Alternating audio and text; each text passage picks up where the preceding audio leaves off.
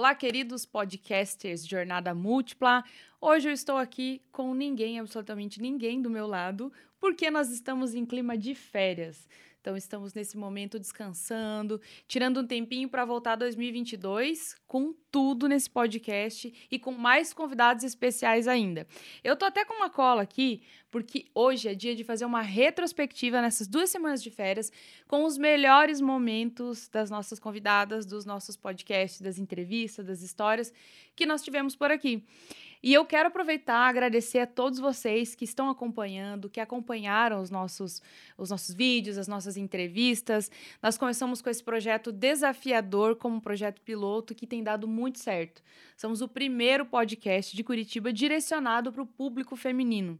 Então, com muito prazer que eu quero rever os melhores momentos e quero compartilhar com vocês também.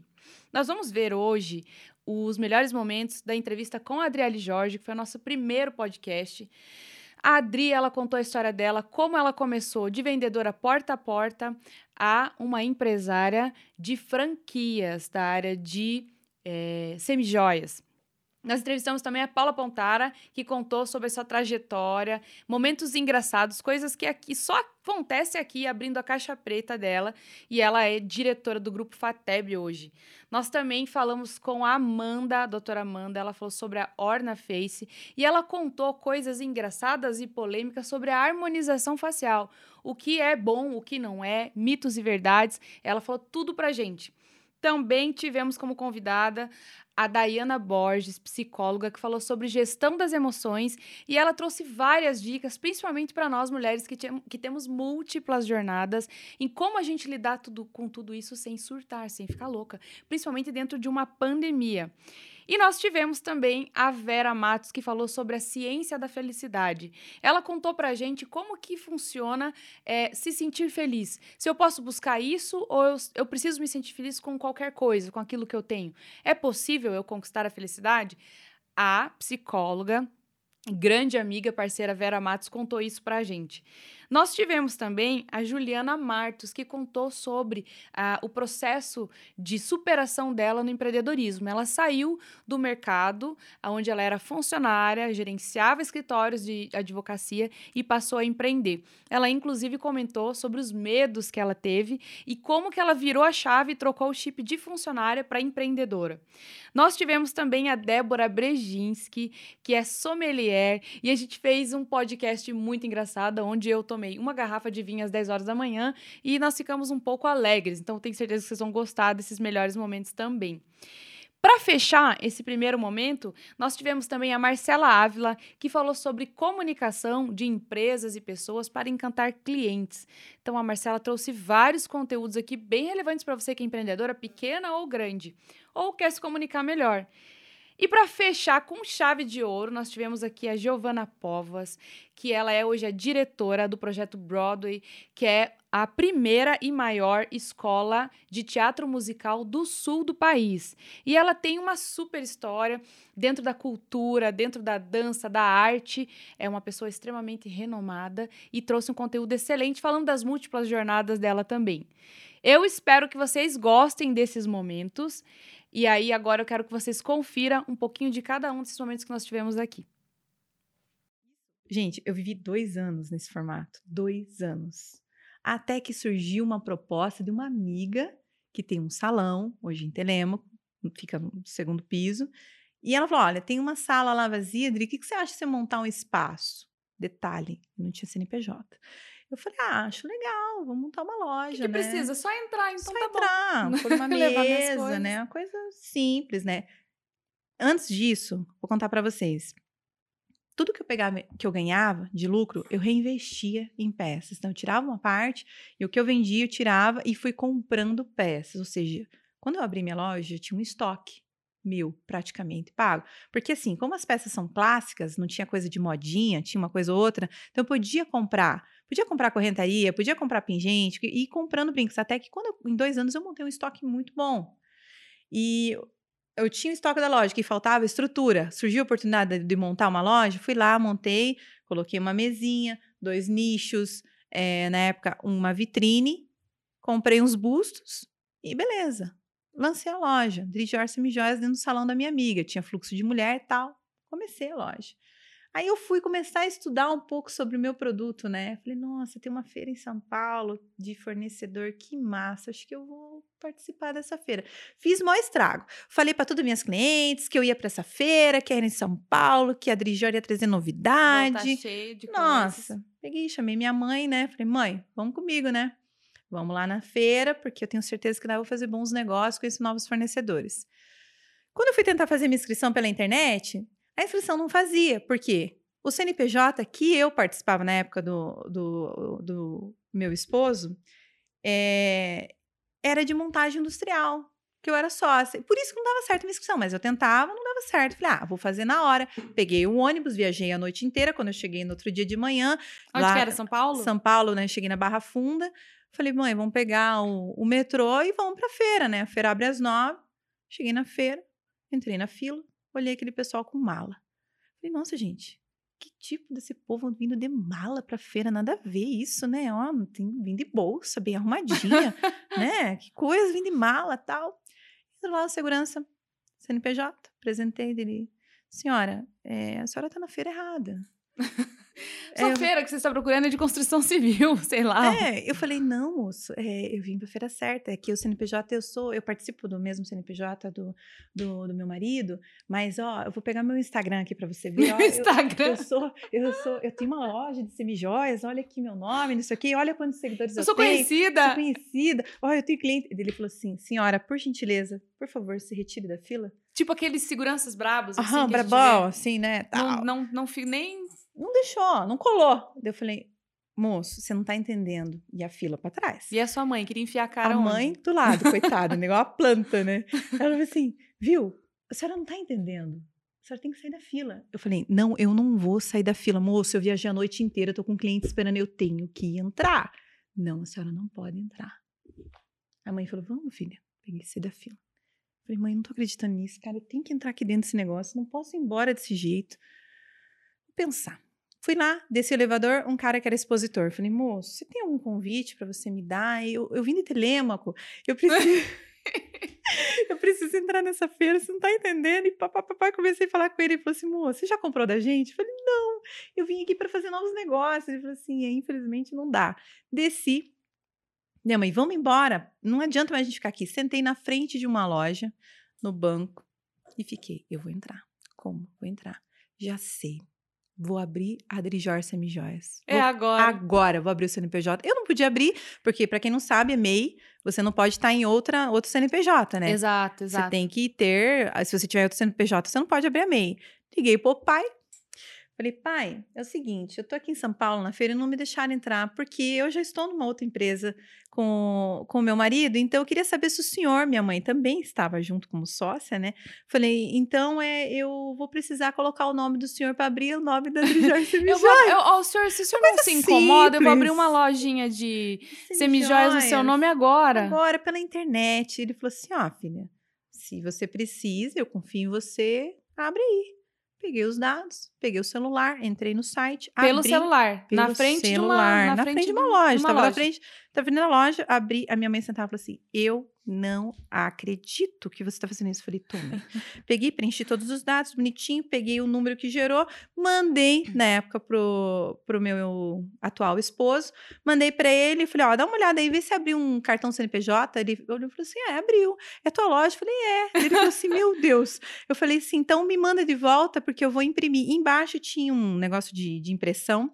Desci, imprimi o cartão CNPJ. Detalhe, eu fui pra feira sem levar cartão. Eu já tinha cartão. Sem Falei, tira um- cartão de sem visita. cartão Você de esqueceu? visita. Eu esqueci. Ele falou assim: tira uma foto de frente e verso pra mim do cartão. Tirou. Fui lá embaixo, mandei imprimir 500 cópias num formato papel, né? Cartão, mas bonitinho, pelo menos eu tinha. Arrumei tudo. Falei, mãe, vamos pra feira. Ela falou assim: eu não acredito. Falei, acredito. Vamos o entrar. que tem pra hoje. É o que né? nós temos. Voltei pra fila, cheguei lá, o segurança veio assim pra mim. Eu já não falei pra senhora que a senhora não vai entrar aqui. Com aquela cara lá vem, né? Lá vem de novo. Aí eu falei, então, moça, é que eu peguei o documento errado, o documento é esse. Se ele olhasse a Disfarçado. data, a hora, tipo, tinha Na acabado a minha hora. empresa. Ah, Essa guria tá me enganando. Aí, menina do céu, Aí pensa. entrou. Aí entrei, a hora que eu fiz, eu falei, mãe, não comemora. Fiz o, o cadastro, a hora que eu coloquei a credencial, foi quase que dar um chute assim no Google. Oh, consegui! Eu sei que eu fazia Nossa, foto na frente do massa. negócio e tal. Entrei resumindo. E as clientes já esperando Todo a mundo encomenda. Dando, né? Aí fiz. Aí fiz novos negócios. Aí fui entender por que as pessoas andavam de mala, que era para fazer as compras e colocar dentro da mala, porque a mala era vazia para as coisas que elas estavam indo comprar. Sim. E eu, Você detalhe, achou que a galera tinha viajado e tava, E com a tava roupa com a ali. mala. Ah, entendi. Gente, né? Então são coisas que você aprende vivendo, Vi- sem Cara, experiência. isso, eu queria falar sobre isso, porque assim, a gente tem, tem várias formas de construir um, um bom profissional. Você pode aprender da teoria, você pode até desenvolver algumas habilidades, mas a experiência é uma etapa importante. Cara, é E às tudo. vezes, até com as minhas clientes líderes de empresa, às vezes elas têm muito conhecimento, têm uma visão muito bacana do que é a liderança, têm um relacionamento interpessoal é, muito bom com a equipe, mas quando ela passa por dificuldades, que é o que eu falo, é, com amigos, de, colegas de trabalho, os pares tentando sabotar, Nossa. com o enfrentamento né, de uma liderada e tal, e ela fica nervosa, poxa, mas onde que eu errei? Eu me dedico tanto, eu falo, A gente não errou. culpa, né? você tá vivendo a experiência do que é ser Exato. líder. Você estava vivendo a experiência do que é ser uma empreendedora. Que horas você aprender isso? E por mais que te falassem, a experiência ser diferente do que você ir lá viver. É, eu falo, pra que o CNPJ? Vamos trabalhar assim, tá dando certo até hoje, né? E, enfim, claro, é super importante que abre portas, você tem que ter uma conta, né? É importante você você sair do informal e hoje tá fácil de fazer isso, né? Sim. A MEI é E ótimo tem de trabalhar. incentivos, né? Pra gente Muitos poder incentivos, isso é crescer assim.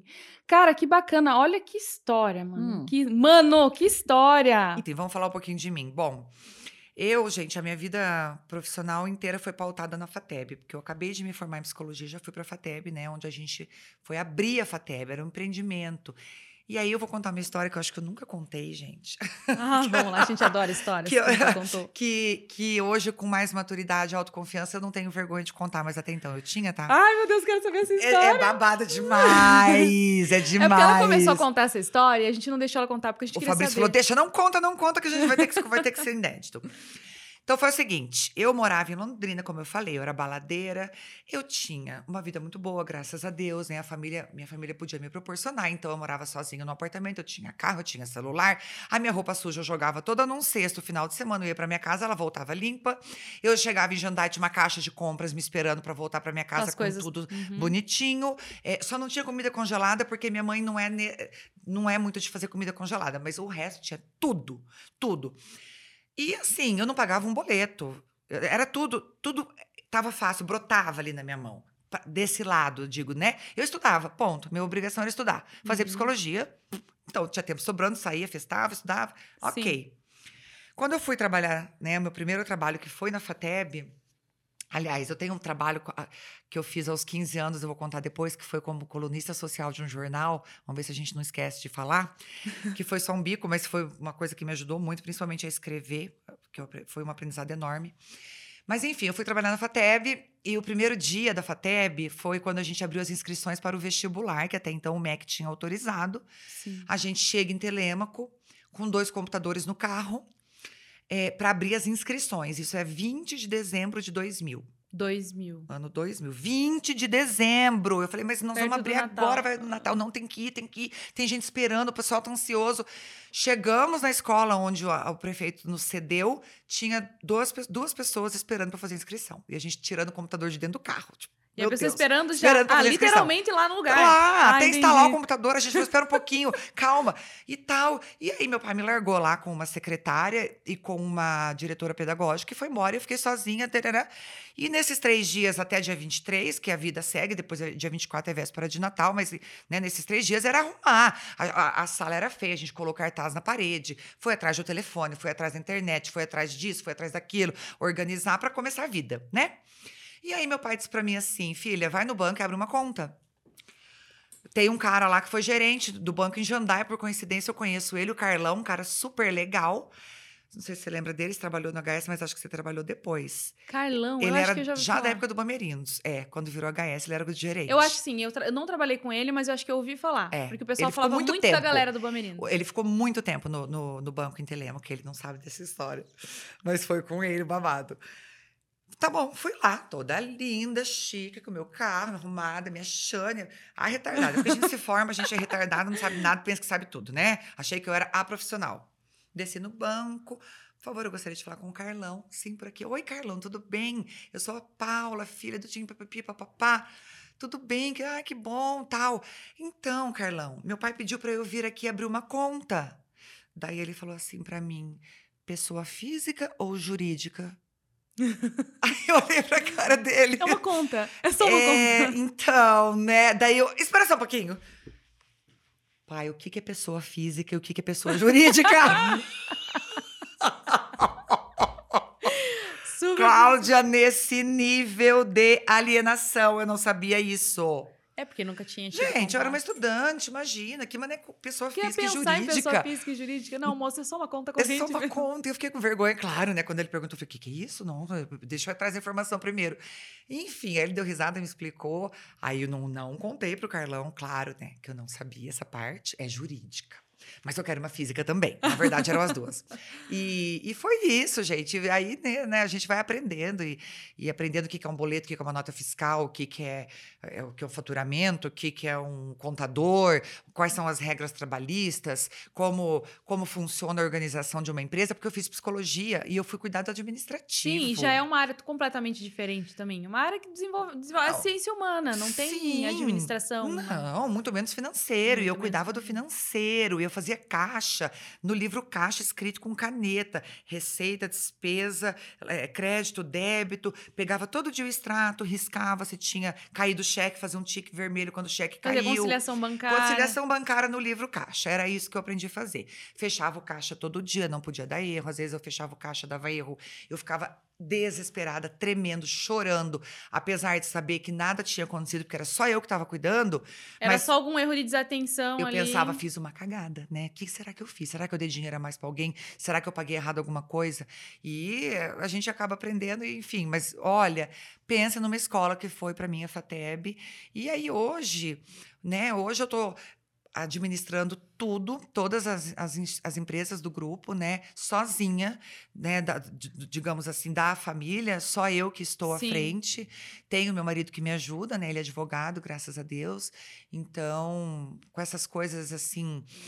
De pepino, né? Porque tem, toda empresa tem, e a gente precisa muito ter um advogado de confiança, sabe? Sim. Isso eu falo para todo mundo. Tenha um advogado de confiança na sua família. Estabeleça um relacionamento de confiança com o advogado, porque você vai precisar sempre. Sempre. É, é uma coisa que falam pra você nunca economizar é, e, e- e não fazer a escolha pelo mais barato. E, e a segunda é ter alguém de confiança que você vai fazer um contrato pro resto da vida, que é o contador e o advogado da sua Mas empresa. Total. Sim. Porque se, a gente precisa confiar nas pessoas, né, Cláudia? E eu sou dessas, eu não gosto de desconfiar. Eu não gosto de trabalhar com uma pessoa e ficar tendo que ir atrás para saber se ela tá fazendo, se ela não tá, bisbilhotando, sabe? Passar na sala para ver se a pessoa tá. Eu não sou dessas. Sim. Eu- você está eu- trabalhando, você está cumprindo. Você tá cumprindo, eu confio. É, só que, claro, né? Aí quando você vê que não tem a entrega, aí acabou a confiança, Claro, acabou tudo. Claro. Né? Então, é, e, e aí com o advogado tem que ser assim. Ter um marido advogado é a melhor coisa do mundo neste caso, né? Eu passei por um período, tive depressão, depois eu fiquei com uma olheira muito grande e falei, bom, vou dar uma olhada para preenchimento de olheira. E eu saí de lá, assim, ou eu, ou eu tava com a minha autoestima muito alta ou muito baixa, porque ela me deu várias soluções ali que eu falei, caramba, onde será que eu estava que eu não percebi que eu tinha tanta coisa para fazer? Ou se de fato eu realmente tô precisando e tô vendo agora, enfim, ou eu nunca dei bola para isso. O fato é que, enfim, entendendo depois, não é bem assim, não é que você tem que fazer é algo que tem que fazer sentido pra você e tal. Mas em- falando sobre isso, assim, como que é a diferença de gerações? Como que elas olham pra isso? Realmente, Cláudia, essa é uma excelente pergunta porque são perfis completamente distintos. Hoje, a geração mais jovem, ela busca exacerbar alguns traços no rosto. Por exemplo, hoje, entre 20 e 30 anos, a principal procura é por bocas maiores, porque te dão uma sensação de jovialidade, é sexy, é um momento, a fase da nossa vida que nós estamos no momento da conquista, né? Ah, então isso ajuda. Sim. Isso é uma imagem que você quer transmitir e você consegue transmitir através da harmonização facial. Ah, eu tenho mulheres a partir dos 30, 40, que o que elas querem é restabelecer traços que elas perderam entre os 20 e os 30. É normal, a partir dos 25 anos de idade, a gente tem um marco biológico, a gente começa a perder colágeno, o nosso corpo se transforma, os nossos hábitos fazem com que tudo isso mude. Então, a partir dos 30, 40 anos, o que as mulheres procuram é devolver alguns traços que elas perderam com o passar do tempo, mas que aquilo fique o mais natural possível. Hum. Que as pessoas olhem para elas e falem: "Nossa, você tá mais bonita, mas eu não sei o que você fez". Sim. Esse é o perfil dessa idade. E passar a impressão de que não fez nada também. né? Exatamente. E esses são os procedimentos que eu mais gosto de fazer. Às vezes é um pequeno detalhe, porque você acabou de falar, Cláudio, você foi num local aonde você saiu achando que você tinha um milhão de defeitos, sendo que você nunca tinha notado, Eu, Nunca te incomodou? diferença. É. você sempre foi feliz do jeito que você é e você foi talvez para melhorar um pequeno ponto. Então, a primeira pergunta quando o paciente senta na cadeira é: o que te incomoda? Porque às vezes eu olho para você e eu vejo, exemplo, eu posso melhorar a sua sobrancelha, acho que vai ficar melhor. E você me fala: não, Amanda, minha sobrancelha é linda, eu amo ela assim, É eu que eu quero gosto. eu quero melhorar o meu nariz. E eu penso, meu Deus, mas eu não faria nada no teu Sim. nariz, teu nariz tá lindo. Então, Sim. estética é muito pessoal. É entender a tua expectativa, é entender aonde você quer chegar, para que juntas a gente consiga montar um plano de tratamento e consiga executar isso. Agora, uma pergunta assim, a- com relação à autoaceitação, você vê diferença também de gerações de mulheres mais velhas em se aceitarem mais ou menos? É, eu vou fazer essa pergunta porque a gente fala muito sobre padrão de beleza que a sociedade traz e tal, mas eu acho que isso antigamente, apesar de não ter tanta é, solução estética, era muito, muito maior sobre as mulheres, do como você tem que ser, de, de ter este padrão, do que hoje. Então, por mais que as, as jovens elas procurem sendo mais jovens, elas vêm mais com essa característica de libertação, de fazer, de tirar algo que eu não gosto, mas em compensação também não venho aqui porque tem um padrão de beleza ditando como eu tenho que ser. Eu Uhum. gosto da minha liberdade. Tem essa diferença também? Tem, de tempos em tempos a gente tem alguma, alguns modismos que vão surgindo, né? A gente tem vários procedimentos que viraram febre e que também abraçaram algumas gerações. Vou te dar um exemplo. Um procedimento que todas as mulheres conhecem: bichectomia. Todo Uhum. mundo já ouviu falar em algum momento em alguma amiga que fez bichectomia, Sim. é, ou se interessou em buscar pelo procedimento porque queria ter um rosto mais magrinho, mais contornado, queria ficar igual a Angelina Jolie. Uhum. Esse foi todo o modismo que surgiu. Foi quem? 2015 esse. Por aí, o Nossa. boom da bichectomia foi 2015, 2016. 16. Ainda é uma febre, tá? Hoje a Ainda gente tem é. clínicas que atendem só bichectomia, não faz mais nenhum Eu tipo achei que você ia me falar que já tinha passado da moda. Então, aí que tá. Olha a diferença. Quem faz bichectomia? Quem mais, atin... que- a quem mais esse modismo atingiu? Pacientes jovens, 20, 30 anos, no máximo 40. Muito difícil eu receber no meu consultório uma senhorinha, que não é mais Uhum. senhorinha, porque hoje senhorinhas a gente já fala Sim. a partir de 70, É. mas uma jovem senhora de 50 anos querendo fazer bichectomia, porque essa já é uma paciente que ela sente que o rosto dela emagrece com o passar dos anos. Por quê? Porque a gente absorve gordura, a gente tem Hum. Sim. compartimentos de gordura que vão se deteriorando. A paciente jovem não, ela tem aquele rosto redondinho e ela acha que remover aquela gordura vai ajudar. Então, sim, é, existem diferenças de percepções porque o nosso corpo está diferente de acordo com cada idade e existem modismos que se Sim. dissipam em todas as, as Sim. idades, mas atraem mais algumas mulheres do que outras. Sim. Então, eu, eu acho, respondendo a tua pergunta também, que hoje as mulheres buscam por mais cuidados porque elas têm mais informações. No passado, o que a gente sabia era no máximo que a gente não pode tomar um banho muito quente, né? A Sim. mãe avisava, não toma banho muito, Muito quente. sol. Não toma muito sol, era isso que as mulheres tinham de informação. A Sim. internet era limitada, a informação era limitada e as mulheres também não saíam de dentro das suas casas para buscar informação. Elas sabiam às vezes o que a televisão e o que o marido trazia para elas. Sim. Então isso tudo mudou. Mudou de uma maneira Tem a ver muito com o comportamento da mulher ao longo dos anos também, né? muito, Cláudia, muito. Então, hoje a mulher ela quer transmitir a imagem que ela quer, não a imagem que o marido quer que ela transmita, Sim. que o perfeito. colega quer que ela transmita, ela quer transmitir a imagem que ela se imagina, que ela se Sim. sente. Sabe que esses tempos eu tive um insight e eu fiz essa analogia, meio, meio besta a analogia, mas, cara, pra mim fez muito sentido. Eu tenho uma correntinha que eu gosto, ela é três, né, em uma. E toda vez que eu vou usar, ela tá enroscada. Toda vez. Mas é- eu tenho até preguiça de usar ela. Eu deixo ela assim, ó, eu vou- coloco meus, meus, meus minhas peças, minhas biju, não vou dizer joias, porque não tem joias. Aí eu estico ela assim, já pra não ter, mas toda vez que eu vou pegar. E daí eu fico um tempão, se eu tiver atrasado. Aí um dia, olha o insight que eu tive. Eu coloquei é, a, a corrente. Eu falei, não, peraí. Coloquei na, na, na, minha cama, assim, aberta, e, falei, e olhei de longe. Daí eu comecei a ver o que, que tava enroscando com não sei o quê. Aí eu fui rapidinho, tirei, e eu falei, caramba, olha que analogia. Aí eu falei, nossa vida é assim. Às uhum. vezes a gente uhum. tá dentro de um problema, a gente fica batendo cabeça, não consegue, não consegue, não consegue uhum. resolver. E daí, quando você sai, faz o exercício de olhar de fora, e eu sempre procurei olhar para isso. Por que, que eu tive essa atitude? Vou olhar de fora. Uhum. Se, se eu fosse aconselhar alguém, era isso que meu terapeuta sempre perguntava para mim. Ele trazia a minha situação, me fazia uhum. dar um uhum. conselho para mim mesmo e eu achava solução. Ele te tira do, do campo, é. né? Ele te tira do labirinto. A gente isso. tá no meio de um labirinto, a gente só enxerga a parede, não, não vê a saída. Não sabe Sim. onde tá a saída. Mas é. se eu me retiro, né, do, do, do, do, local, do ambiente, se eu dou um passinho para trás e observo eu de consigo. fora, eu consigo me, me ver, Exato. me enxergar. É, e aí, e aí essa semana eu atendi uma, uma líder, e aí ela me falou: oh, eu tenho, eu fico preocupada, daí eu tô em casa, fico pensando nas coisas que eu tenho pra fazer. Ela tinha acabado de assumir, né? Eu acompanho os líderes em transição de carreira. Aí o uhum. que aconteceu? Ela falou assim: eu falei, tá, vamos entender. Você consegue fazer uma lista de tudo que te deixa preocupada? Daí ela falou para mim, ah, consigo, eu até tenho essa lista. Eu falei, então, sei lá, vamos, vou te dar uma sugestão. Pega essa lista de tudo que tá te deixando preocupado, que ela tem medo de não conseguir organizar o setor, se ela vai conseguir uhum. se aproximar dos colaboradores e tal. Eu falei, e cria uma solução para cada uma delas. Daí você meio que uhum. se prepara e você vai ver se é possível ou não. Daí ela olhou, ela olhou pra mim e falou assim, por que eu não pensei nisso antes? é porque você tá no automático. É. Pra mim é mais fácil. Você tá olhando o labirinto dela. Eu ela tá lá dentro, isso. ela ela não se vê. Exato. Na verdade, e o mais interessante, quando a gente para para observar os pensamentos, a gente observa que a maioria deles não tem lógica. Não a, maioria lo... deles, a maioria, a maioria deles, os que geram é, ansiedade, os que geram sofrimento emocional, a gente observa que eles são muito exagerados. A gente chama de distorção cognitiva, porque eu não estou enxergando a realidade como ela é. Uhum. Alguém que tem, ai, será? E se eu não conseguir organizar o setor? Aí você vai observar que é uma pessoa super organizada uhum. que tem um potencial e tem experiência com isso.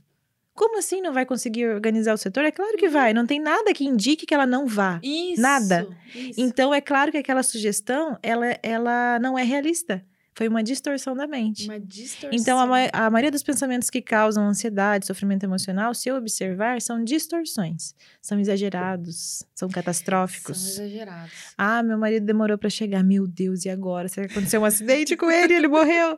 Qual a probabilidade disso ter acontecido, Sim. né? Se eu, ninguém me ligou avisando, eu não, nada, não tenho nada que indique que isso seja real. De repente a pessoa chega. Sim, olha só, né? A gente, para rir um pouco, né? Esses memes, eu sigo algumas, alguns instas de psicologia que são só memes, né? E aí tem uns assim, não sei se você viu, que era lá, o meu marido demorou para chegar, daí tem as opções, né? Foi sequestrado, se acidentou, Esse eu não vi. está com outra. Aí, aí a pessoa vai lá, daí foi sequestrada, ela... Uh! Ainda bem. Ou seja, algo pior poderia ter acontecido, mas na cabeça dela, aquele negócio, você não viu assim? Nem eu não vi. então, tipo, pra você ver o quanto que a nossa mente, ela, ela, ela realmente realmente deixa, às vezes, algo que é muito mais grave uhum. ou mais importante, porque ela pegou uma coisa e uhum. trouxe é, aquilo. A gente chama de pensamento catastrófico, é uma tendência, principalmente de pessoas ansiosas, sempre pensar dessa forma.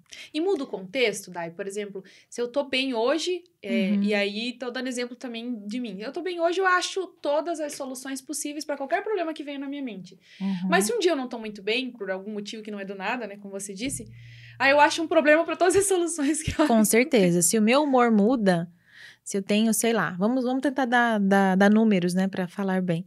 É, de 0 a 10, onde 0 teu humor, 0 é muito, muito triste, catastrófico, horrível, e 10 é você muito feliz, pulando de alegria e ganhou na Mega Sena. Né? Qual que é o teu nível de, de humor é, médio, saudável? A gente podia dizer ali uns, um 7, 7, 7,5, 8, né? É quando você está se sentindo bem, está se sentindo em paz, está se sentindo calma, tranquilo. Muito bem, aconteceu alguma experiência que gerou em você uma interpretação ruim, teu humor mudou, teu humor ficou lá embaixo. Ai, se eu não conseguir organizar o setor. Uhum. Que angústia, que sentimento ruim. Esse sentimento ruim, ele interfere em como eu penso. E eu começo a interpretar outras situações hum, também de maneira entendi, distorcida. Entendi. Então, sim, se eu não tô legal, se eu não tô, não tô num dia bom, eu acabo enxergando tudo de uma forma mais negativa, mais distorcida, que vai... E eu... a tomada de decisões daí nesse período pode ser é diferente ruim também. Você... É sim. diferente, pode ser diferente sim. sim. Porque você não enxerga possibilidades, não fica criativa. Por quê? Porque tua mente ainda tá preocupada em resolver aquele problema. Entendi. Então, enquanto não se resolve, a gente continua naquela angústia, naquele ciclo. Por isso que é importante eu identificar qual pensamento tá me gerando aquele sentimento, para eu descartar ele de vez e seguir minha vida. Sim, seguir a vida. Nossa, isso é maravilhoso.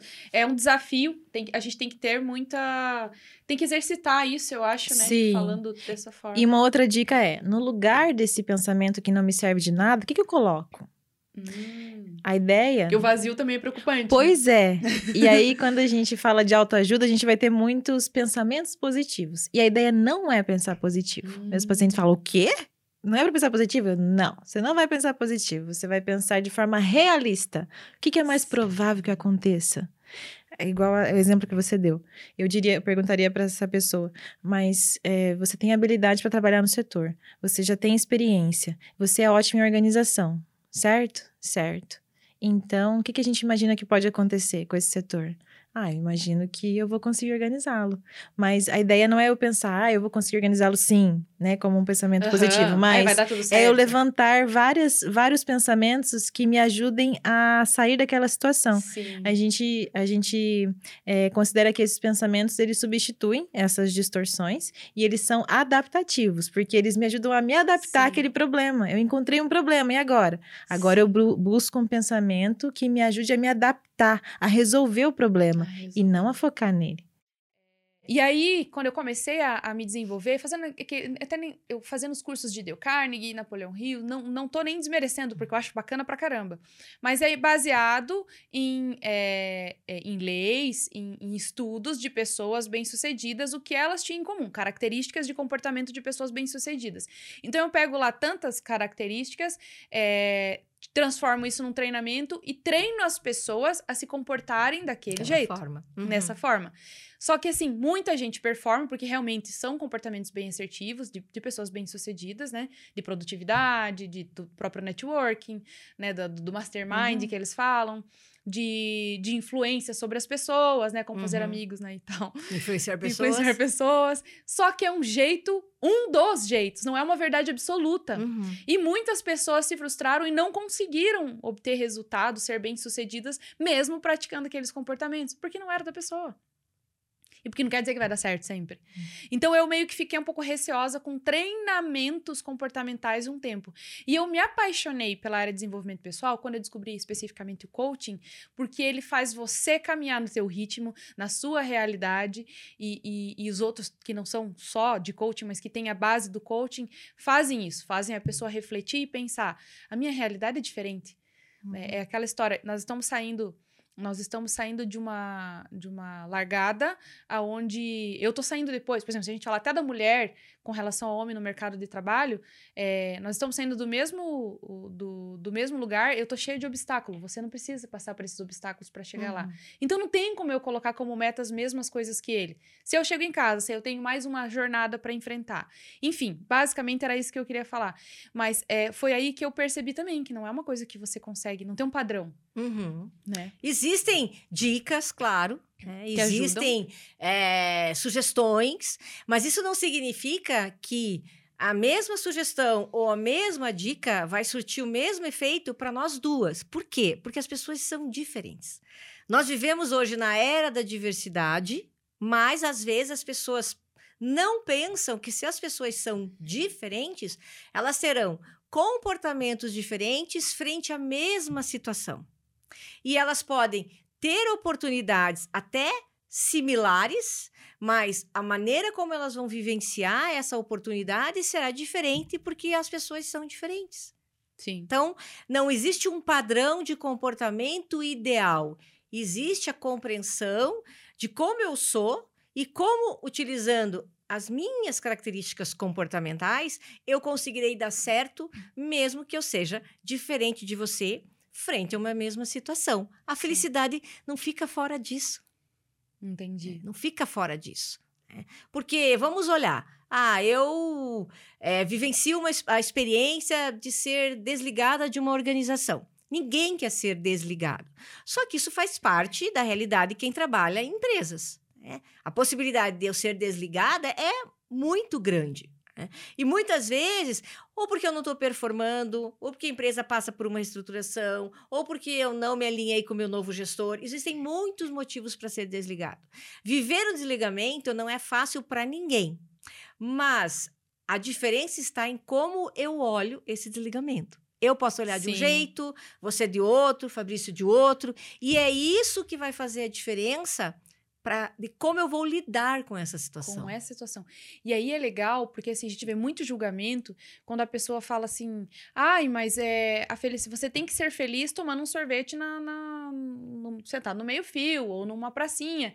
Porque para aquela pessoa isso representa felicidade, mas pode ser que para outra não. Uhum. Então a gente não pode julgar a pessoa que não enxerga isso como felicidade. Se a felicidade para ela tá em algo maior, ou até financeiramente, em busca, uma busca financeira, uma.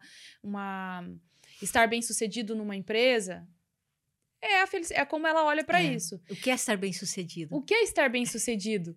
né? Porque antes se dizia, né, que para ser feliz é, eu precisava ser bem sucedido. Né? E hoje os estudos comprovam que é o contrário. A pessoa feliz ela tem uma possibilidade muito maior de ser bem sucedida. Então, eu não ah. serei feliz porque eu sou bem-sucedida. Se eu for feliz, eu serei, eu bem, serei bem sucedida. É o contrário. Parece ah, a mesma coisa, não, mas não é. Mas não, é. é. Então eu preciso ter Sim. um olhar apreciativo para a vida, porque isso aumenta as minhas possibilidades de ser bem-sucedida naquilo que eu faço e não Sim. o inverso. Sim, faz todo sentido. É, até o ano passado, quando eu lancei, teve, teve bastante resultado, assim, eu lancei o primeiro curso online, a gente queria, ele, eh, a ideia da equipe era trabalhar o sucesso, né, atrair elas para buscar o sucesso, e eu fiquei um pouco receosa, porque as pessoas ainda têm uma visão de que sucesso é aquela pessoa que cresce na carreira e aparece de algum jeito, ou tem uhum. algum reconhecimento. E na fala, foi uma fala que atraiu muita, muita gente, né, para o tráfego lá para o nosso curso. Eu trouxe isso. O que é felicidade para você? Felicidade é poder chegar no final da tarde e dar um abraço no seu filho. Felicidade é poder ter horário livre. Felicidade é se sentir bem consigo mesma. É passar um batom vermelho e não ter vergonha. Talvez seja isso, uhum. né? E é uma coisa que eu aprendi, Vera, e me fala se faz sentido também. Durante muitos anos da minha vida, eu projetei a felicidade. Eu tenho, eu tenho levado um, uns tropeços aí nos últimos uhum. dias. Por quê? O que aconteceu? Eu criei um conceito de felicidade no futuro, porque na minha geração eu aprendi assim, minha geração, tá? Porque das outras talvez seja diferente. É, você vai se ferrar hoje, você vai trabalhar, você vai dar o teu melhor, você vai dar o teu couro, e quando você estiver lá na frente, você vai te, é, colher os frutos. Uhum. Então, é, é, tal, eu gostava do que eu fazia, mas era um, um, trabalho muito árduo. Eu abria mão de muita coisa que poderia me fazer feliz naquele momento. Por exemplo, é, aproveitar momentos com a minha família, mãe, pai e tal. Eu sempre estava cansada, eu sempre queria dormir porque eu precisava acordar no outro dia. Eu não passava muito tempo lá porque eu tinha coisas para fazer na minha casa. É, eu lembro assim de datas comemorativas, Natal, Ano Novo, meus pais sempre foram super animados e eles queriam passar a madrugada conversando e eu não, dava tal horário é, por causa das responsabilidades e tudo mais. É, muitas vezes eu fiquei final de semana é, e, e trabalhando, enfim. E aí eu senti, porque eu achava que assim, calma, quando as coisas derem certo, quando eu não precisar mais estar nessa loucura, quando eu conquistar os meus objetivos, eu vou ter tempo para ser feliz. Então, por mais que eu esteja infeliz nesse momento, eu vou seguir, uhum. porque eu uhum. projetava aquela felicidade. Quando eu chegar lá, quando eu tiver isso, quando eu conquistar aquilo, quando eu conquistar meu espaço, enfim, minha independência financeira, depois quando os meus filhos estiverem maior, quando e por aí, quando eu construí a minha casa. É, é, mas a felicidade, ela não pode ser projetada no futuro. Porque ela a só vive no presente. A felicidade só vive no presente. Quando eu projeto que eu serei feliz no futuro, quem me garante que no futuro, primeiro, eu estarei aqui e quem garante que a felicidade estará no futuro? A é. felicidade está no dia de hoje. Né? E o grande problema não é só da sua geração, isso teve muito presente em algumas gerações, mas também não está estritamente ligado às gerações. Está ligado à nossa educação, está Sim. ligado à cultura do ambiente Sim. que eu convivo. Né? Então, assim, ah, eu preciso trabalhar a vida inteira, porque quando me aposentar, eu vou aproveitar a vida e ser feliz. Primeira pergunta: quem garante que você vai estar viva para se aposentar. eu venho com a minha própria resposta, como uhum. diz o, o, nosso amigo Agostinho Carrara. é. Eu venho com a minha própria resposta, que é o quê? Quando eu cheguei lá, eu estava infeliz. Uhum. a felicidade que eu achei que eu ia alcançar não existia. Na verdade, eu fiquei cada vez mais infeliz, porque aí eu comecei a perceber o quanto eu tinha deixado pra trás. O que eu deixei de viver projetando que eu seria Que feliz eu seria feliz. no futuro. Aí o que, que aconteceu? Eu falei, preciso sair dessa zona de conforto, tá bom, tá legal, mas se eu quero crescer, Sim. eu preciso arriscar. Aí foi a hora que, e coincidentemente, né, a gente no mesmo grupo, que ela pegou e falou assim: ó, eu tô saindo da minha sala, vou alugar, né? Porque eu vou para um andar para cima, que é na região metropolitana de Curitiba. Ah, ela ficou, ela ficou ali então, no prédio? Ficou, aham, ficou. Ah, ela tem uma, uma, uma imobiliária. Uhum. Aí eu falei assim: não, então espera aí, eu vou ver a sala, né? E eu ficava assim: ai meu Deus, e agora? E agora? Aí eu, eu sou muito assim, até minha mãe, a hora que ela estiver ouvindo, mãe, isso é culpa sua. Tudo lá em casa a gente faz assim. Não, se for pra eu fazer tal coisa, vai acontecer isso. Ah. for, vai acontecer aquilo. Aí eu peguei e falei assim. Ah, se tipo, você se for- pedindo uma provinha, assim. É, Ah, Deus, me dá um... me dá uma luz, né? Aí eu ficava, né? é, se for pra eu alugar a sala, não. Aí ela vai fechar o contrato comigo, então, tal dia. Aí a pessoa foi lá e fechou. Ah, então Eu falei, Ai, meu Deus, é pra alugar a sala. Eu falei, não, mas espera aí, ainda não tá seguro. Eu falei, se for eu alugar a sala, a fulana vai renovar. Aí ela foi lá e renovou. Eu falei, vou ter que alugar. Sim. Aí que começou. Aí eu fui num domingo olhar a sala. Ela nem tinha pintado ainda. Aí meu marido foi comigo, a gente olhou. Eu falei, e agora? E também era uma situação assim, que todo mundo acha, ah, mas foi fácil, foi. Não, eu olhei aquilo lá e falei, ainda tem que mobiliar tudo isso. Tem isso, é. Que a única coisa que ficou lá foi um espelho do banheiro só. Né? Entendi. Então, Faz total diferença, Faz total diferença. Aí foi a hora que nós pegamos e falei assim: não, então vamos sentar, vamos começar a planejar e vamos mobiliar isso aqui. E eu falei pra ele: falei, ó, eu preciso, falei pra ele, meu marido, né? Falei, eu preciso de um lugar que seja completo. Se for pra fazer pela metade, a gente nem vai fazer. Aí ele falou assim: bom, você tá tão decidida que, né? O que, que não, eu tava, vou não tinha fazer? escolha. vamos montar. E foi onde eu comecei a montar, Clau. E foi assim, desde quando eu decidi até eu abrir, deu acho que uns 20 dias. É, bastante dias. Foram dia, É. 20 dias inacabáveis. Inacabáveis, inacabáveis. E quando eu finalizei, né, que a gente terminou e decorou e tudo mais, aí eu ficava assim: será que eu vou hoje? Ai, parece que eu tô com vergonha de lá. Eu vou chegar e vou falar, o que que vou falar? Eu cheguei ao ápice de avisar o porteiro que, eu tá, que eu cheguei atrasada. Ela sai do emprego, mas emprego, mindset de funcionária, não Mindset de saiu da sua cabeça. Eu cheguei um dia de manhã, era umas 10 e pouco da manhã. Eu olhei, dei bom dia, que eu sempre dou bom dia e tudo mais. Eu falei pra ele: ai, perdi a hora hoje. Você acredita?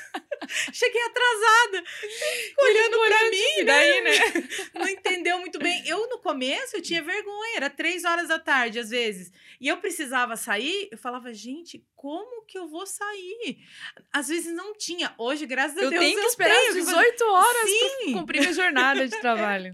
A- Antes, às vezes, eu não tinha o que fazer ali dentro do escritório, né? Logo que E não abriu. saía, Ju. Não saía, eu ficava sentada, aí eu parava, mexia na internet, Cara. ficava. Aí um dia eu falei, não, hoje eu vou embora. Como se fosse uma coisa muito, né? Sim. Mas foi libertador pra mim. É igual eu falo, empreender tem os seus prós e seus contras. Sim.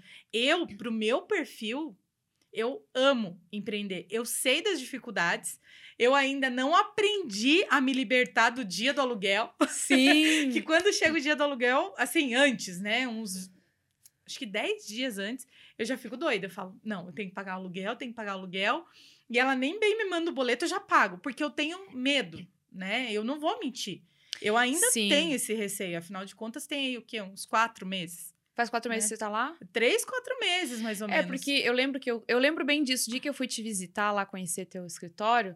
Você falou essa história do, ah, eu tô aqui um pouco porque eu ainda não consigo ir embora. Você ainda tava nessa Tava, pegada. Você conseguiu se libertar disso? com certeza. Nossa. Então, é importante a gente falar que, assim, É que assim, eu posso falar porque eu te conheço um Claro. pouco mais do perfil, inclusive, né, das avaliações.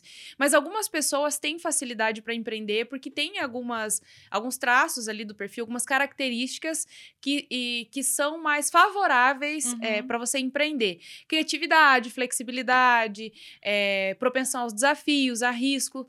Então, acaba sendo mais fácil para essas pessoas. Mas outras pessoas que não têm essas características também podem desenvolver. Vai ser mais difícil, que é o seu caso. E eu queria dizer que você realmente não tem essas características que facilitam para empreender. Então, tudo é mais difícil do que se Uhum. fosse outra pessoa. Que não é o meu caso, por exemplo. Só que também eu acho que você começa a empreender é um caminho sem volta. Porque é, hoje eu vi um meme que tava assim: é, o, lado bom de, o lado bom de você empreender, que você é chefe de si mesmo. Aham. O lado ruim de você empreender, que você é chefe de si mesmo. É porque se você não se organizar, porque não vem falar pra mim que todo dia você tá motivada, que você não tá, você é Não. disciplinada, né? Exato. Motivada não é todo dia, não é a motivação que te faz seguir. Não, nunca é. Não E eu vou é, te falar, é. é. aí que separa. É aí que separa o joio do trigo. É aí que separa as pessoas que desistem, que desanimam, que fracassam, né? Não tem. Não, não tô dizendo que é errado fracassar, acontece. Daquelas pessoas que persistem, que alcançam. Uhum. Também pode ser que a pessoa disciplinada fracasse. É, é óbvio Sim, que isso a pode gente não acontecer. sabe, né? né? Mas a chance de você dar certo quando você é disciplinado é muito maior. Sim, sim. Tem dias que eu, eu brinco, né? Eu vou trabalhar na força do ódio. Sim. né? Então, assim, eu acordo e falo. "Ah", e, e ainda assim, às vezes de manhã, né? Porque eu não tenho chefe, mas eu tenho meu marido. né? Aí ele acorda pra ir trabalhar. Né? O Fabrício tá aqui, eu vi que você é casado, né, Fabrício? Então deve ser desse jeito também. ele acorda cedo pra ir trabalhar. Aí eu pego e falo, gente, mas é muito cedo. Agora ele vai descobrir. Ó, desculpa. Mas aí o que que eu faço? Você eu levanta, espero ele ir embora, ir embora e trabalhar. Depois que ele saiu pra trabalhar, eu durmo mais um pouco.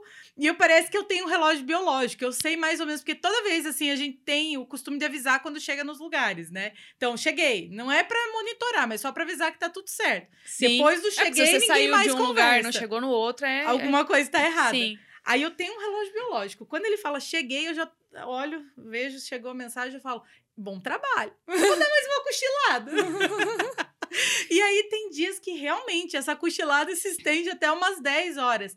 Mas o bom é igual assim, a gente se acostuma com o bom e com o ruim, Sim. né? Igual eu comentei. A questão de pagar o aluguel, ainda fico meio com medo, né? Porque se o dinheiro tivesse só pra mim, é diferente, É né? um fator motivacional É, também. Não super motivação. Mas o bom, igual eu falei, antes eu dava satisfação pro porteiro, né? Antes eu dava satisfação pro meu marido. Olha, hoje eu não vou no escritório por causa disso e disso e disso. E não era nenhuma questão de marido, é uma questão de que você É, precisava eu da- precisava da é. satisfação. Aí um dia eu falei assim: não, parou, eu não vou mais dar satisfação. Não dou satisfação. Às vezes meu pai me manda mensagem, o pai vai estar vendo também e vai falar. Mas ele fala: Você vai pro escritório hoje? Daí te dá um medo de falar, como que eu ia dizer que não, né? Não, agora não mais, mas eu respiro e eu penso assim: hoje eu não vou responder. Não Aí vai. eu falo, não vou falar sobre isso. Às vezes eu respondo outras perguntas que ele mande, mas aquela eu não respondo. Porque agora chegou ao ponto de eu até achar ruim quem quer cuidar da minha jornada. Ô, Débora, como é que serve? Não reparei. Tá certo. Tá certo? Eu vou te explicar depois sobre a Tá, garrafa eu pra deixo você. cair ou deixo ela só escorrer? Assim tá bom. Mas você não vira o copo de vinho, porque não é copo de cerveja, tá?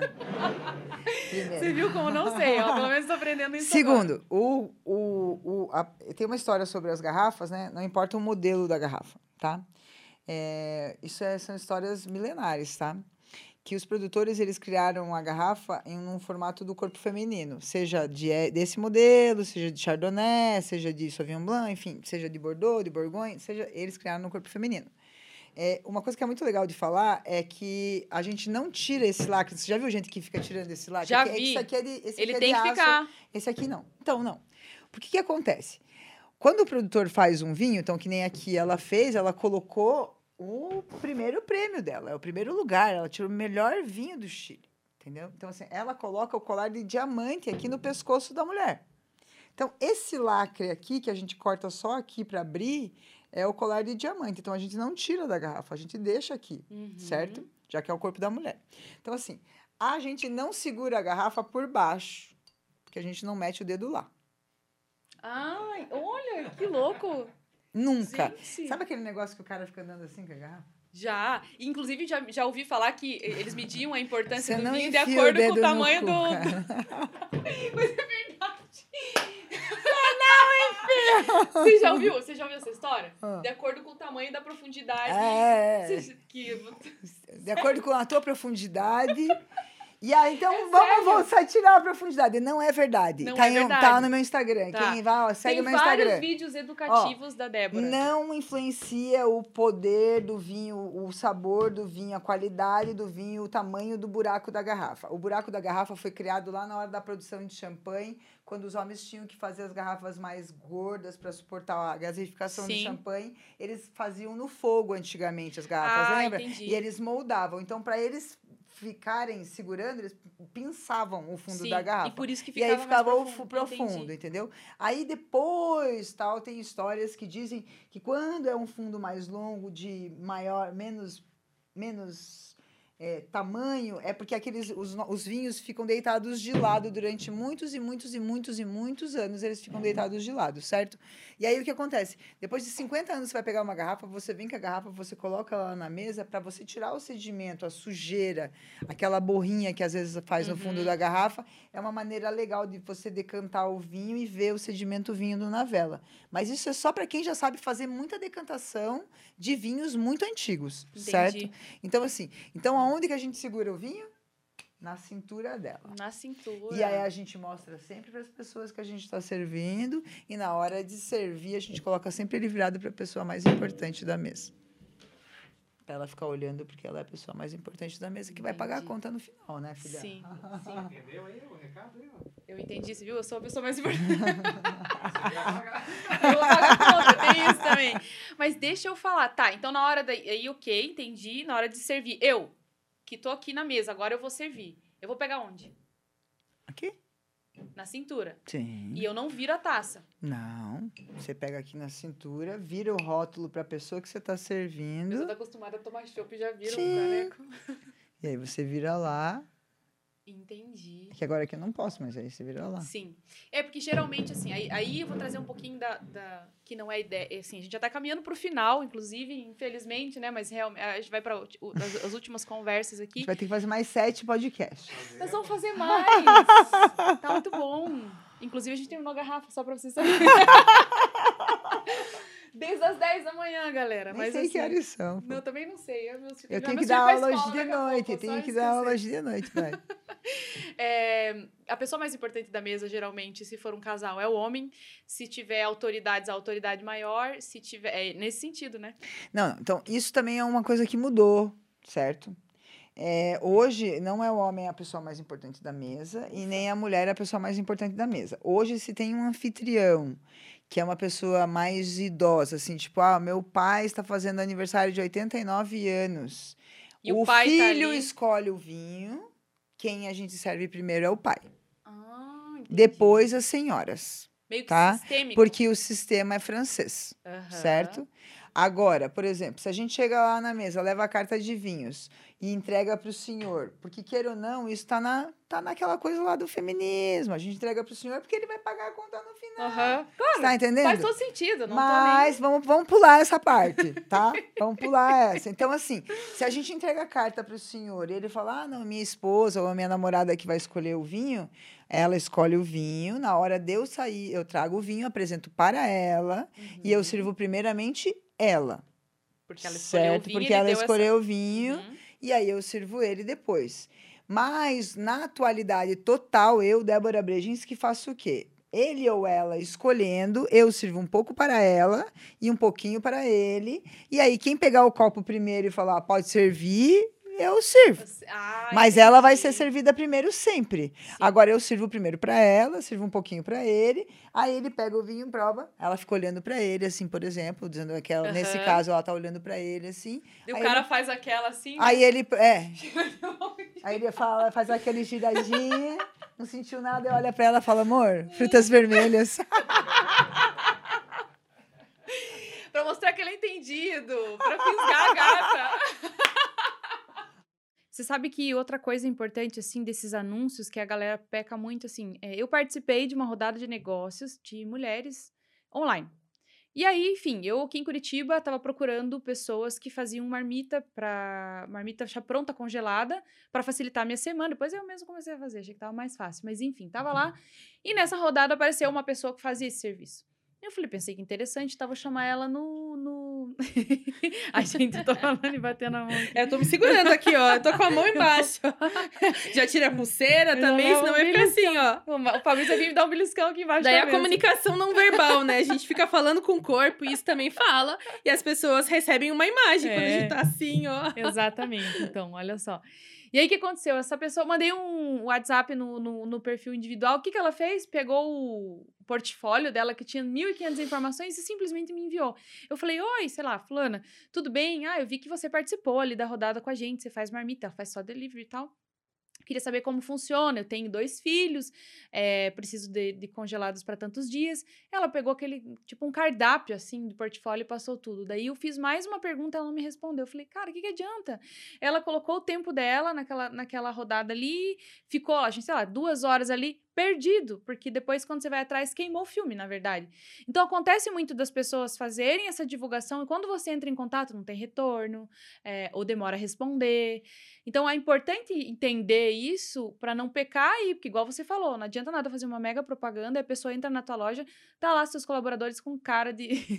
Com cara de eu não queria estar aqui, É, mas esse é o trabalho do momento, então eu tô aqui pra atender você, mas eu não tô com é o vontade que tem pra hoje, É o que né? tem pra hoje. E é isso, é, foi isso que eu fui percebendo, assim, você cria uma grande estratégia para uma empresa, mas cai em pessoas. Então você precisa trabalhar com as pessoas. Elas não são robôs, você aperta o botão hoje, ela vai sorrir, ela vai falar, ela vai dar a resposta que você quiser. Não, você precisa trabalhar com ela. A gente espera muito das pessoas e eh, nós temos um perfil parecido voltado para resultados. Então a gente quer que a pessoa, quer que a pessoa dê o resultado, mas às vezes a gente não quer moldar ela para gerar aquele resultado. E aí ela acaba com a campanha de marketing. E o cliente vai embora. A gente sempre fala assim, e tem várias pesquisas que apontam isso, que o cliente não deixa de ser cliente da tua empresa porque o teu preço é maior que o concorrente. Ele deixa de ser o cliente porque o teu atendimento é ruim.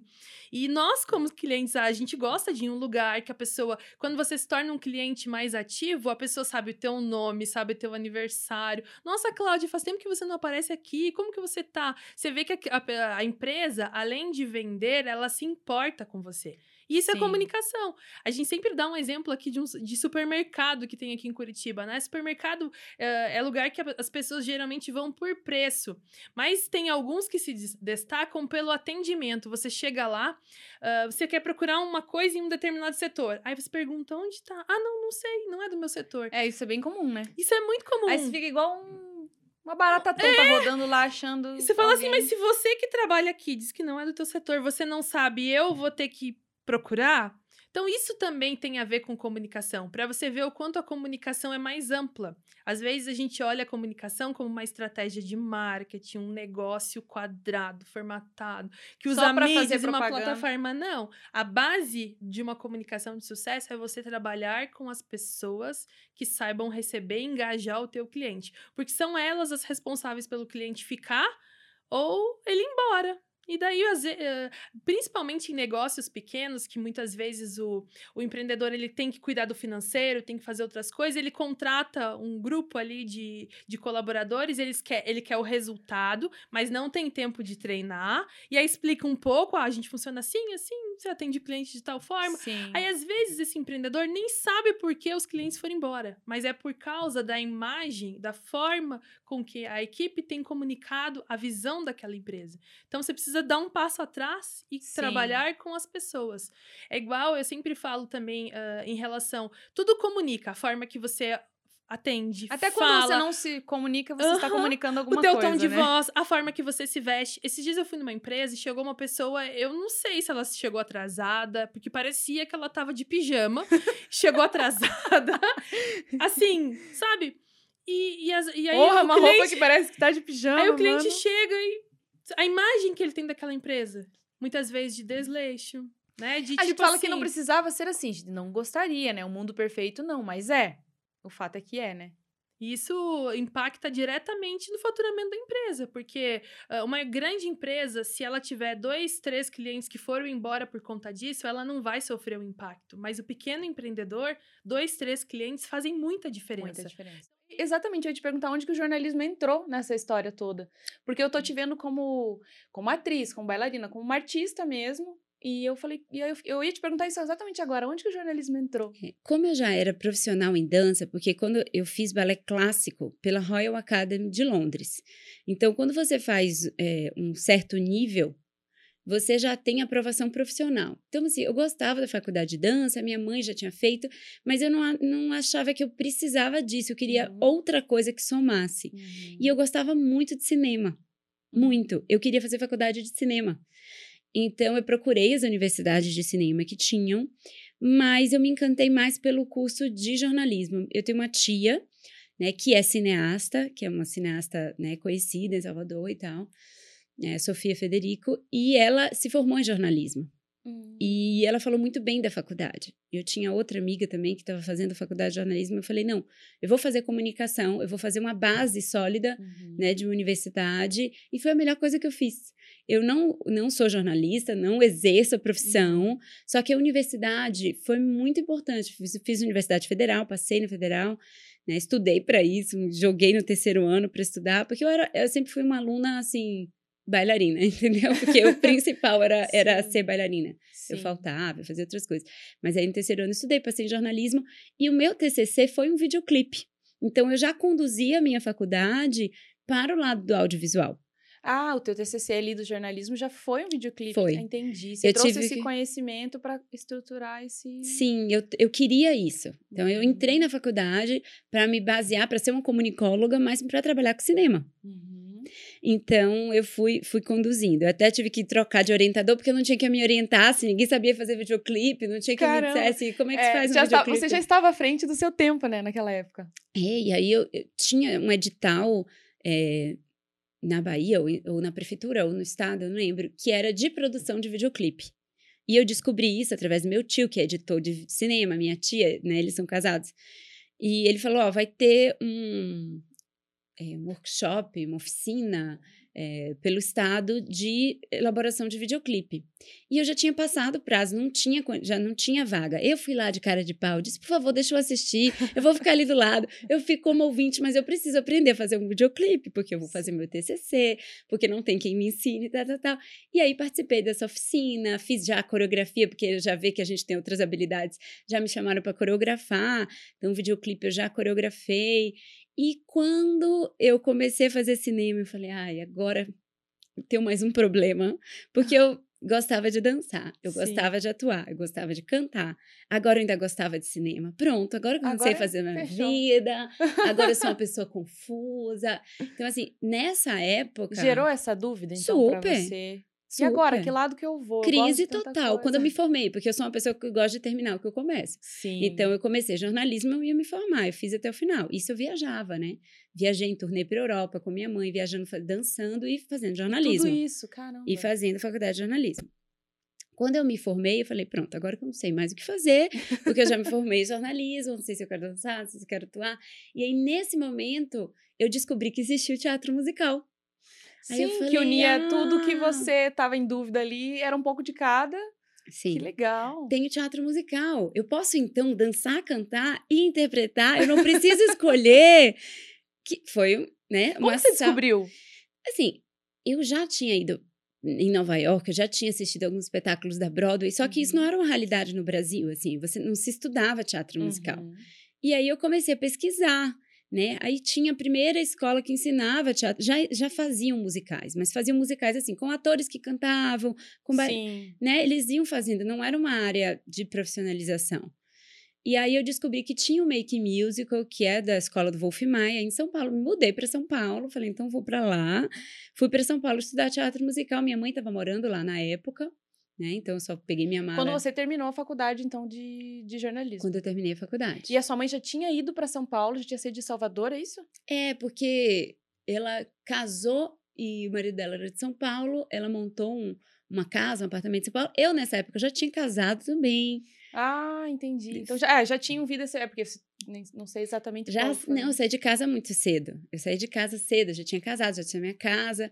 Mas aí, eh, como ela tinha um apartamento em São Paulo, estava morando meio aqui, meio lá, meio, aqui é ótimo, né? Em. Salvador e São Paulo. eh, eu só peguei minha mala e fui para São Paulo. E aí fiz eh, o curso do Make Musical de musical em São Paulo. Depois eu resolvi ir mais para a área de cinema mesmo. Então, procurei um curso de direção de cinema, porque eu gostava muito disso. Fiz um curso de direção de cinema. Na época se chamava Escola de Cinema. É, lá na escola de cinema, eu descobri que existia um curso de interpretação e direção no Instituto Stanislavski, né? E aí fui fazer o Instituto Stanislavski. E é a minha base hoje como diretora de teatro e Ai, como professora, né? Hoje eu sou primeiro bailarina, falei da minha vida de bail- bailarina, mas eu dou aula de teatro. Né? Ah, eu sou professora. Eu achei que você dava aula de, de dança mesmo. Eu sou professora de interpretação da música, Entendi. porque me formei em interpretação e direção para cinema em São Paulo, né, no Método Stanislavski, com Tristan Aronovich, que é meu professor, né, gravei alguns curtas, participei de longa-metragem com ele, ele me chamou para fazer assistência de direção em um longa onde ele era o diretor, o roteirista e o personagem principal, então ele acabava estando em cena e precisava de alguém para dirigir, então o Sim. meu, tra- meu primeiro longa já foi dirigindo o meu professor, que é o Caramba, maior que mestre legal. que é o maior mestre do método Stanislavski aqui. Então ele confiou a mim, né, para dar o feedback para ele. Eu falei, meu Deus, mas tudo bem. Se ele confiou é porque Você confia porque você tinha condições de fazer isso muito bem. então né? a gente fez o Black White, ganhou alguns prêmios também, uma produção internacional e, e- e brasileira, é um filme todo gravado em inglês, com alguns atores de fora. Foi uma experiência muito importante, assim, para a minha trajetória. E isso, eu Isso tudo em São Paulo. tudo em São Paulo. Morei cinco anos em São Paulo. Fiquei estudando também com o maestro Marconi Araújo, um ensemble dele. Então, eh, fiz, fiz as coisas separado, porque não Uhum. tinha ainda uma escola de teatro musical. Uhum. Então, eu fiz um curso de teatro musical, fiz o curso de direção de cinema e aí fui para Nova York, porque eu queria me aprofundar em teatro musical. E fiz New York Film Academy, curso de musical theater. Que legal. E aí, quando voltei, voltei para São Paulo já, né, já tava, já tinha me, me separado, porque do meu primeiro casamento é toda uma história. Com essa vida louca também, né? É, nem todo mundo acompanha a gente, né? Sim, Tá sim. preparado para uma mulher forte do lado. Exatamente. Então, já não tinha dado muito certo e eu tava seguindo a minha vida. E aí, quando eu voltei, né, namorando com hoje meu atual marido, o pai da Mel, Giovanni, que é meu xará, inclusive. Giovanni, olha que interessante. É, não, a gente chama piada, Giovana e Giovanni. É, e aí, quando eu voltei, que eu voltei para São Paulo, eu já não tinha, me formei no Instituto Stanislavski, eu já não tinha nada em São Paulo, né? Eu já tinha terminado minha formação. Ele, com a vida aqui, falou: vamos para Curitiba. Ah, mas vocês conheceram em São Paulo. Sim, viajando. Ele viajava, ele é iluminador e viajava com minha mãe também. Então a gente fez Ah, algumas entendi. turnês. Ah, vocês já se conheciam, já, então. a gente fez algumas turnês no mundo, no Brasil, então a gente É, eu ia viajava. te perguntar como é que você veio parar aqui em Curitiba. É, eu brincava que eu dançava pra ele e ele me iluminava. Ai, olha que Ah, lindo. Era bonitinho. É, e era, né? Sim, não deixa de ser. Então a gente viajava o mundo, era uma delícia. Mas a gente, eu entendi, né, imagine, né, eu jovem viajando nos palcos do mundo, os, os teatros mais importantes, com plateias enormes. A gente fez o DVD de Copacabana no Rio de cedo, né? Janeiro, imagine para milhões de pessoas. Né? Fiz assistência e direção desse DVD. eh, mas eu entendi que eu precisava construir a minha trajetória, porque eu ia ser sempre filha dela né, Uhum. filha dela, que estava ali dançando filha dela. E aí tá, o que que eu construí pra mim? Sim, e, e assim, mesmo depois que você foi ali para fazer os seus cursos, depois foi, se aprofundou em Nova York, voltou e, e ali fez a direção do teu próprio professor, ainda assim você sentiu que, que as pessoas ainda olhavam como filha dela, assim, nesse Não. sentido? Não, ali você já estava construindo a sua identidade Já, já. profissional. Mas eu precisei me afastar pra isso, né? A gente tem que romper o cordão umbilical, né? Que é maravilhoso, mas que é bacana também você ter a tua. Não, é incrível. Eu né? podia estar até hoje Sim. dançando, fazendo direção, mas eu não teria construído a minha trajetória. Sim. Então eu precisei me afastar e foi bom Curitiba por isso, sabe? Porque eu tava Uhum. bem longe. No início ela não queria que eu viesse para Ah, Curitiba de é jeito nenhum. O que, que você foi fazer aí? Passa frio? O que, que você tá fazendo em Curitiba? O que, que tem aí, né? Porque eu tinha voltado de São Paulo, Nova York. O que, que tem aí?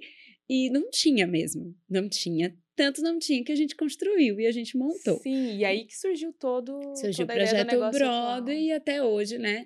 Temos seis anos aí, muitos artistas. A gente tem um propósito que é muito legal, que é fomentar o teatro musical aqui em Curitiba, para que os nossos artistas não tenham que sair daqui, né? Porque a buscar gente- fora, e buscar em exato. São Paulo, em São Uhum. Paulo, Rio, onde já tem muitos artistas, já tem muita concorrência e já tem mercado. Porque Uhum. a gente tem artistas aqui e a gente tem uma grande cidade aqui, a gente tem o maior festival de teatro né, da América Latina, que é aqui. É aqui em Curitiba. É o, festi- é o. Festival de Teatro de Curitiba. Ah, é mas maior ele é o maior da América Latina? Caramba, isso eu não sabia. É, é um dos mais importantes.